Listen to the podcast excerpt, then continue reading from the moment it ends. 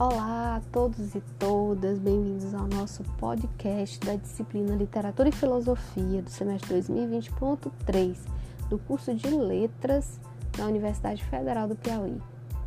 Nossa, né, nosso podcast de hoje vai discutir então a respeito de algo que não é muito né, querido, um tema muito querido da geral, né, mas que é o tema central da nossa disciplina, que é o mal.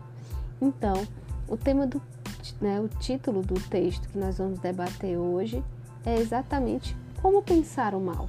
Né? Esse texto ele é o primeiro capítulo do livro intitulado Mal, como explicá-lo, de autoria de Afonso Soares e Maria Ângela Vilhena, que compõe então a coleção Questões Fundamentais do Ser Humano, da editora Paulus. Né?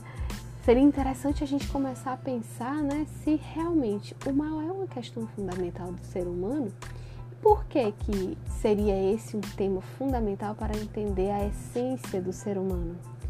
São essas e outras questões que a gente vai então desenvolver ao longo dessa nossa conversa nesse podcast de hoje. Então, prepara o texto e vem comigo para a gente discutir um pouquinho mais sobre o que é o mal.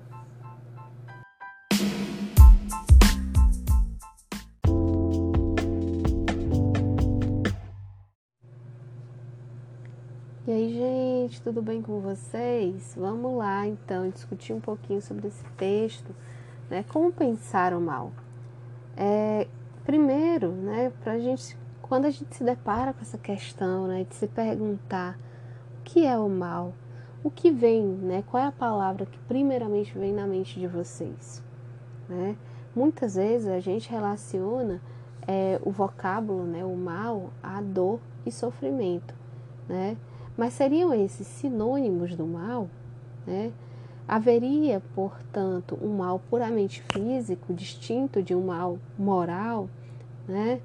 É, geralmente essa pergunta acaba então norteando muitas discussões sobre o que, que poderia então definir né, o que seria mal. Primeira dificuldade, por exemplo, na questão da definição do, do conceito mesmo de mal, seria a sua própria polissemia, né, ou a pluralidade de sentidos. Né? A relação com a origem e a estrutura do conceito de mal remete a realidades muito distintas. Isso vai de acordo de cultura a cultura, né? E muitos filósofos chegam, inclusive, a dizer que o mal é um enigma, né? Ele é indefinível porque ele é inabarcável, né? É... Bem, e aí, geralmente, como a gente falou no início, o vocábulo mal acaba definindo muitas vezes o que é correspondente a o doloroso, né, a dor. E essa dor acaba alguns, né, ainda indo mais longe na definição dessa dor, então dividem essa dor entre dor física, corporal e também a dor interna, que seria a dor espiritual. E somente nessa última, né, somente na dor interna é que estaria então a verdadeira né, o verdadeiro sofrimento. Bem, e aí vem aquela máxima oriental que diz o seguinte: a dor é inevitável, mas o sofrimento é opcional. Será? Né? Seja como for, quando a gente fala da dor, já estamos nos situando na perspectiva moderna da questão. Essa perspectiva moderna considera o mal exclusivamente em relação ao ser humano, detectando sua presença que faz sofrer em tudo aquilo que impeça a nossa humanização. Há quem diga, por exemplo, que o mal é aquilo que nos impede de sermos perfeitos, né? E, enfim, esse enfoque mais existencial acaba desaguando na terceira consideração do nosso texto, né? Ou seja, é evidente que o mal seja um, um custo né, a todos nós ou ninguém na sua sã consciência vai querer sofrer, ou vai querer sofrer, é, vai querer a dor pela dor, né? Ou seja, o mal acaba sendo um incômodo essencialmente humano. Mas aí cabe a pergunta: de onde vem esse incômodo? Né? No Ocidente, a gente acaba sendo acostumado a entender o mal como uma é, falha moral, né? Ou seja, sempre foi muito usual essa definição a partir, por exemplo, de Santo Agostinho, quando ele remonta né, uma releitura do mito judaico de Adão. Né? Ou seja, foi uma falha né, de Adão que nos infringiu o mal. Né? Ou seja, desde então, né, desde que é, houve a queda do paraíso, ou seja, desde que Adão e Eva infringiram uma lei, né, ou seja, colocaram do outro lado da moralidade, ou seja, da imoralidade, né, é, que nós, então, seres humanos, temos que né, não temos mais os alimentos dados em nossas mãos, a gente tem que então trabalhar, né, querer é, ganhar o nosso pão com o suor do nosso rosto e por aí vai, né. Além do Adão, né, que sofre então com essa questão do mal moral infligido, né, no, contra Deus no paraíso, a Eva também acaba sofrendo aí nessa situação também. E aí para Eva sobra então é, a dor, né? Que sempre que elas, que as mulheres vão trazer aí à vida um novo ser, nenhuma mulher escapa da dor do parto, né? Ou seja, Cristo, ao nos redimir, teria quitado o nosso pecado para sempre, né? Se a gente for pensar nessa situação quando Cristo é crucificado, onde o pecado abundou, a graça superabundou, ou seja, Deus manda o seu filho para nos salvar, né? E redimir nos nossos pecados. Mas por que, né? Que a gente pode até se perguntar por que que com a redenção, com a salvação, Jesus não eliminou as consequências do pecado original, né? Ou seja, nós seres humanos continuamos sobrevivendo nesse mundo estou aqui citando o texto, né, com muito sacrifício. E tantas pessoas, apesar do sacrifício, nem conseguem sobreviver. Cabe-nos a pergunta: por que Deus, os cristãos, teria organizado as coisas desse modo? Parece claro que algo nesse esquema não funciona. Né? O problema do mal já havia sido colocado por Epicuro 300 anos antes da ascensão do cristianismo. E na verdade, muitos anos, muitos, muito tempo antes dos gregos, portanto, mitos e religiões ancestrais já estavam aí às voltas com os males desse mundo e os deuses do outro mundo. Pois, como vemos, o excesso de mal gera equivalência no excesso de bem, ou seja, dos deuses, né? E aí a gente vê então a citação que eles fazem né, de um resumo, um resumo né, da, da, proposição de Epicuro em relação ao mal. Né? Abre aspas. Ou Deus quer eliminar o mal do mundo, mas não pode, ou pode, mas não quer fazê-lo, ou não pode e nem quer fazê-lo, ou pode e quer eliminá-lo. Se quer e não pode, é impotente. Se pode e não quer, não nos ama. E se não quer e nem pode, além de não ser um Deus bondoso, é impotente. Se pode e quer, e esta é a única alternativa que, como Deus lhe diz respeito, de onde vem então o mal real e por que não o elimina de uma vez por todas? Né? Eu acho que essa é uma das perguntas né, é, mais é, antigas da nossa humanidade, né? De onde vem o mal? Né? E se Deus é bondade, por que, que ele não nos livra desse mal? Né? E aí, alguns leitores, né, como ele diz assim, alguns leitores mais impacientes poderiam rapidamente resolver esse dilema dizendo simplesmente que Deus não existe. Né? Mas não é bem assim que se resolvem as coisas, né? A solução não elimina a angústia, tá? Pois o mal ele continua a existir, né?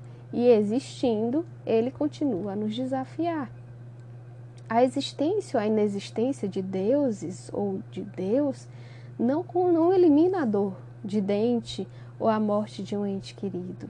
Né? Por exemplo, na nossa situação atual, a não existência ou a existência de deuses não vai eliminar a dor, por exemplo, da perda de alguém ou a dor de uma, de, de uma doença, como é o caso, por exemplo, dessa epidemia, nessa pandemia que a gente está passando do coronavírus, que acaba sendo então, podendo ser identificada aí como um grande mal que aflige a nossa humanidade, né, nesse exato momento, que nos coloca inclusive, né, numa situação de completa dor, sofrimento, né, angústia e todos aqueles outros sentimentos e palavras que vão nos surgindo então para definir aquilo que por fim é um mal, né? Bem, é, muita gente no passado tem, deve ter, né, e teve, né, é, muita gente que tenha é, é, trabalhado na solução desse problema e desse dilema de como definir então o mal, né?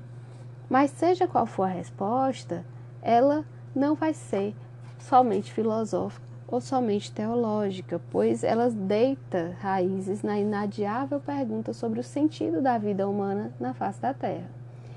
Interessante que ele traz aí um trecho, né, de um ele, ele fala, né, que, que Albert Camus dizia que a única questão filosófica realmente importante era concernente ao suicídio. Porque a pergunta: por que devo continuar vivo? Por que não acaba logo com tudo isso? Né? Em apoio a essa consideração antropológica do problema está o duro poema de Efried, né, que diz o seguinte: um cão que morre e que sabe que morre como um cão e pode dizer que sabe que morre como um cão é um homem. Ou seja, o homem, ele é a única criatura que tem consciência da sua própria finitude e que tem consciência da sua própria imperfeição, né? E também que tem consciência das falhas existentes entre a nossa realidade e os nossos desejos, né? Então, a gente começa a se perguntar, né? Quem nasceu primeiro? A morte ou a consciência dela, né? O fato é que a gente só consegue falar da morte porque existe vida, ou então não existiria morte. Né? Então, por que, que a vida, sendo uma coisa tão boa, tem que acabar? Né? Então, por que a vida, sendo uma coisa tão boa, tem que desaparecer? E aí ele traz um trechinho de versos né, do, do poeta Vinícius de Moraes, em que ele diz: Aí pergunto a Deus, escute amigos, se foi para desfazer, por que é que fez? Né? Em vez de procurar mostrar o que é certo e o que é errado nessa situação, é interessante é, se esforçar por apresentar aquele que pergunta, né? Mais precisamente, né? Perguntar qual a imagem de ser humano vai se configurando através das inúmeras maneiras de abordar o sofrimento da dor, a dor, né, a morte? Nesse sentido, no lugar de procurar uma adequação última dos mitos e imagens do divino com a pressuposta realidade para a qual apontam, interessa discutir que espécie de ser humano se constrói nos embates contra o mal. Né? A percepção do mal acaba-se por revelar-se dessa forma como chave de leitura para uma visão de ser humano, que, como a gente sabe, se reconstrói constantemente, é dinâmica, histórica e, portanto, cultural. Né? Ou seja, é, a percepção do mal, ela também, assim como o homem, ela vai sendo construída culturalmente né? Então não é porque algo é mal, né, parece mal hoje que foi mal há um tempo atrás. Né? E a gente vai discutir sobre isso, por exemplo, quando a gente estiver falando sobre os monstros, né, sobre as metáforas é, na criação dos monstros como metáfora do mal, que é o nosso o título do nosso texto que a gente vai ver então na videoaula, né? E ele diz o seguinte: nosso interesse pelo tema do mal articula-se com a pergunta pelo sentido. Né? Como pensar esse mal? Embora tenhamos dito acima que o mal é exatamente aquilo que não tem sentido. E quando a gente fala em sentido, né, a gente logo imagina então como algo relacionado à significação desse termo na linguagem, né? Ou seja, o sentido pode ser também considerado fruto de uma tradução, né? Qual o sentido, por exemplo, de algumas expressões, como ela coloca aqui, né? A vaca foi para o brejo. Como é que a gente fala isso em inglês, né? Como se vê a primeira acepção evoca aí, né? Enfatiza a direção, a meta, né? O sentido né, desse termo na linguagem.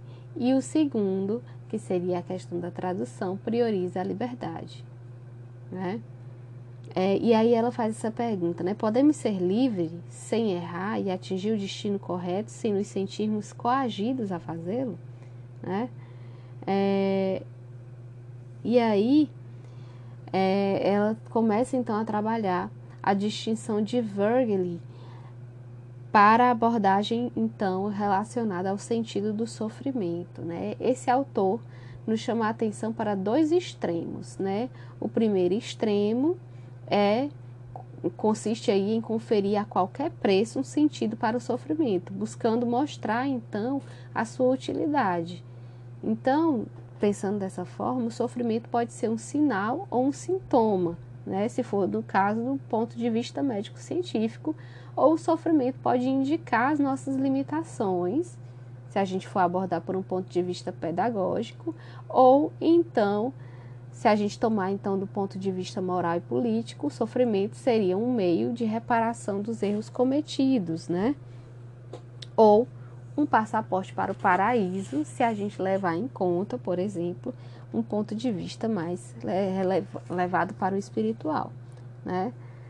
E esse tipo de enfoque corre também três riscos. O primeiro é considerar o, o sofrimento de fora, e dessa forma a gente começar a ficar indiferente ao sofrimento normal pelo qual todos têm que passar um dia, né?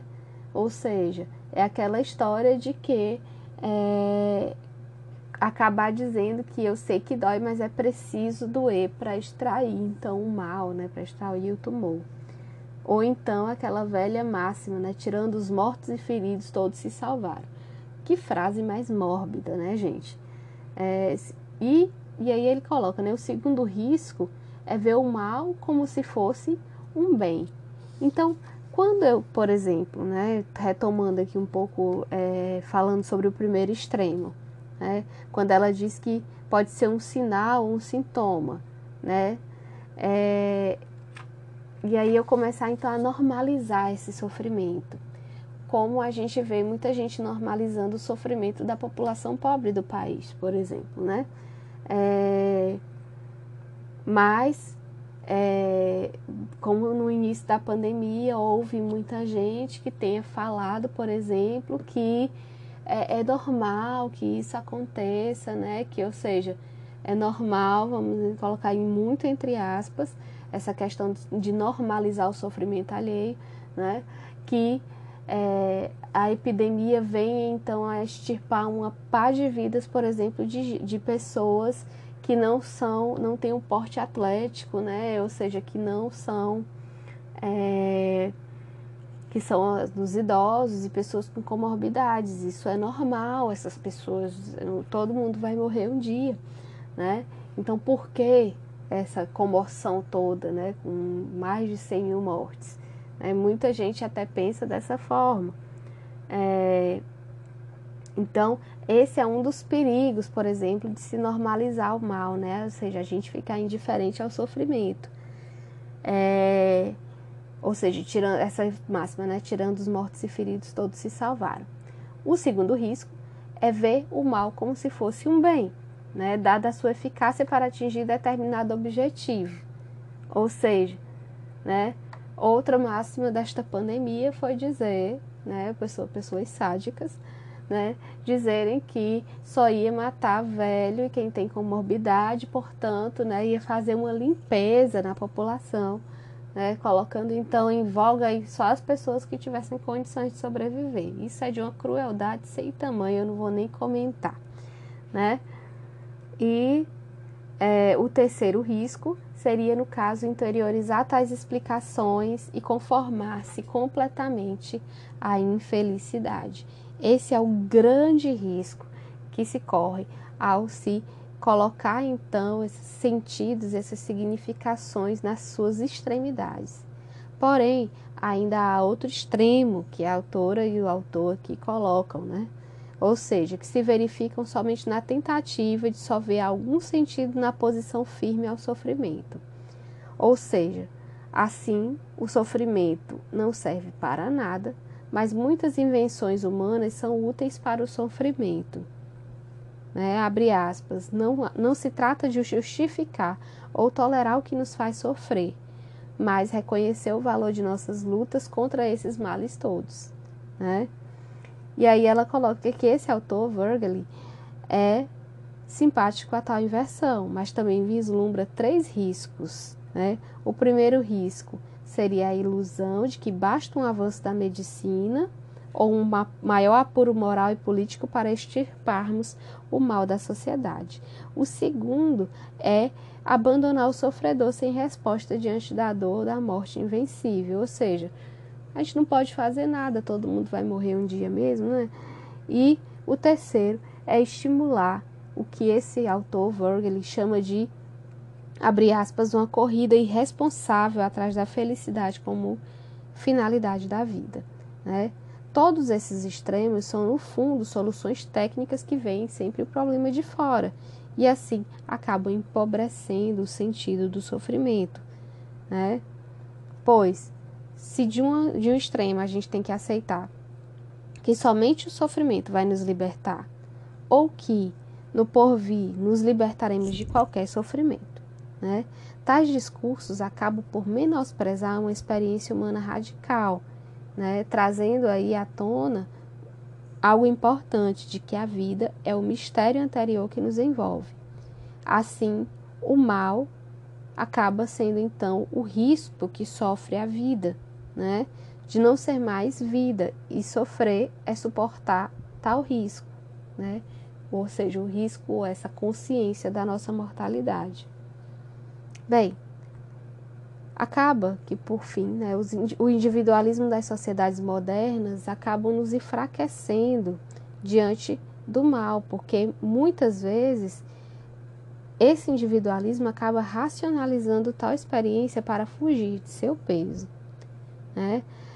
Muitas vezes a gente fica aí evitando de falar sobre o mal ou evitando de falar sobre a morte, né? Vamos melhor não falar nessas coisas não, que não atrai, não gosto dessas coisas baixo astral, por favor, né? Não fale nisso. Entretanto, é importante salientar que mitos e ritos ancestrais, filosofias e espiritualidades tradicionais têm há séculos nos ensinado que recusar o mal e manter pacientemente o que Freud chamou de pulsão de vida, né? Muitas, muitas vezes a nossa religião, a nossa é, é, a, a filosofia, né, acaba então de certa forma nos redirecionando, né, a recusar esse mal, a negar, por exemplo, a existência desse mal, para que a gente possa, enfim, viver em paz, né? Mas é possível relatar cinco atitudes básicas que ela né, enumera aqui diante da realidade do mal. Né? Primeiro é não querer enxergar a existência do mal e tentar se iludir mediante vários tipos de fuga. Segundo, é aceitar o sofrimento e o mal de maneira fatalista, ou seja, né, aquela velha história. Né? Todo mundo vai morrer um dia, tirando mortos e feridos, salvaram-se todos.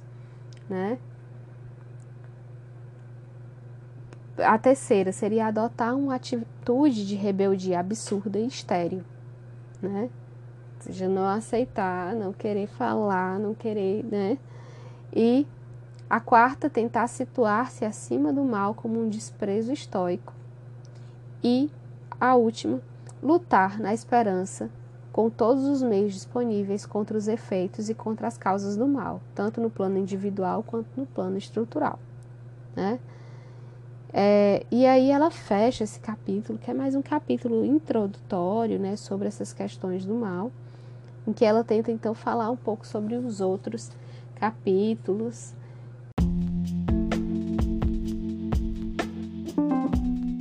É, que se seguem nesse, nesse pequenininho livro aqui, né? Bem, é, e ela frisa uma coisa que é importante aqui no final, né? Conhecer sobre o mal e falar sobre o mal é conhecer sobretudo aquilo que nos torna humanos, ou seja, o mal ele se encontra na essência do ser humano e falar sobre o mal também, de certa forma, é conhecer-se na essência desse ser humano, desse homem em sociedade, né? Eu espero que vocês tenham gostado dessa nossa conversa. Eu apresentei muito o texto, eu gostaria muito de saber da opinião de vocês, né? Ah, seguindo esse podcast, a gente vai ter então um formulário do Google que vocês vão responder algumas questões relacionadas a esse texto, certo? E quanto ao texto do e quanto à, à videoaula, né, que vocês vão é, assistir, é, nós estamos aliás, nós vamos discutir, continuar discutindo sobre essa questão do mal, trabalhando muito mais detidamente, por exemplo, em relação ao conceito sobre o mal e a sua aplicação, por exemplo, na literatura, né? Qual, qual, qual, qual o papel da literatura nessa conceituação do mal, tá? Aguardo todos vocês na nossa videoaula. Um grande beijo e até mais.